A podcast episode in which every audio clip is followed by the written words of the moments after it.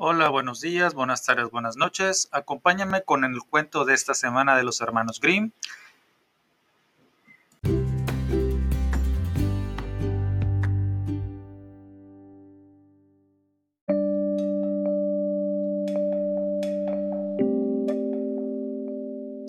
Acompáñenme con el cuento de esta semana, La reina de las abejas.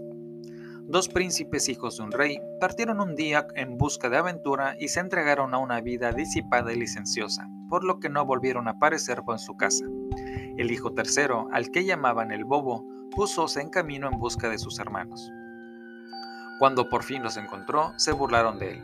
¿Cómo pretendía, siendo tan simple, abrirse paso en el mundo cuando ellos, que eran mucho más inteligentes, no lo habían conseguido? Partieron los tres juntos y llegaron a un nido de hormigas.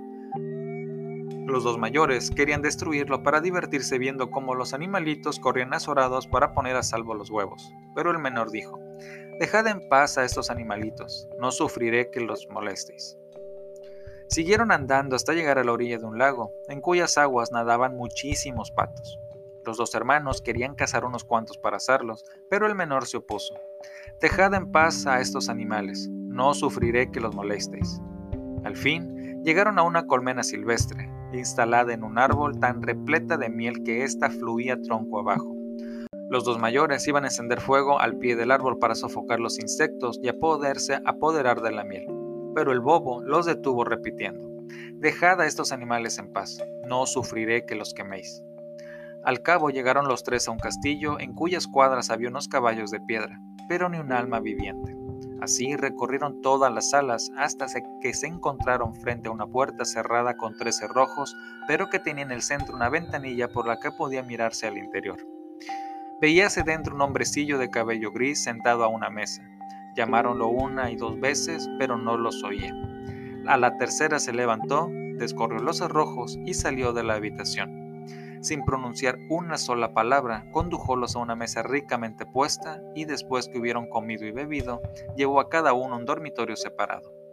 A la mañana siguiente, presentóse el hombrecillo a llamar al mayor y lo llevó a una mesa de piedra, en el cual había escrito los tres trabajos que había que cumplir para desencantar el castillo. El primero decía, en el bosque, entre el musgo se hallan las mil perlas de la hija del rey.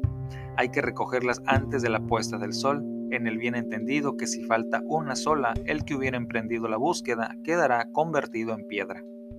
Salió el mayor y se pasó el día buscando, pero a la hora del ocaso no había reunido más allá de un centenar de perlas, y le sucedió lo que estaba escrito en la mesa. Quedó convertido en piedra. Al día siguiente intentó el segundo la aventura, pero no obtuvo mayor éxito que el mayor. Encontró solamente 200 perlas y a su vez fue transformado en piedra. Finalmente, tocóle el turno al bobo, el cual salió a buscar entre el musgo, pero qué difícil se hacía la búsqueda y con qué lentitud se reunían las perlas. Sentóse sobre una piedra y se puso a llorar. De pronto se presentó la reina de las hormigas a las que había salvado la vida, seguida de cinco mil de sus súbditos, y en un santiamén tuvieron los animalitos las perlas reunidas en un montón. El segundo trabajo era pescar del fondo del lago la llave del dormitorio de la princesa.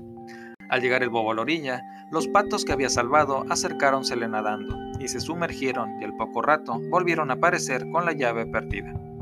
El tercero de los trabajos era el más difícil. De las tres hijas del rey que estaban dormidas, había que descubrir cuál era la más joven y hermosa. Pero era el caso que las tres se parecían como tres gotas de agua sin que se advirtiera la menor diferencia. Sabíase solo que antes de dormir se habían comido diferentes golosinas, la mayor un terrón de azúcar, la segunda un poco de jarabe y la menor una cucharada de miel.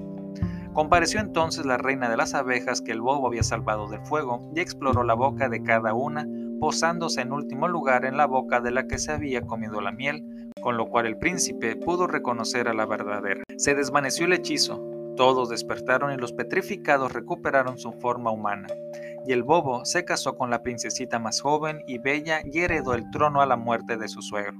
Sus dos hermanos recibieron por esposas a las otras dos princesas.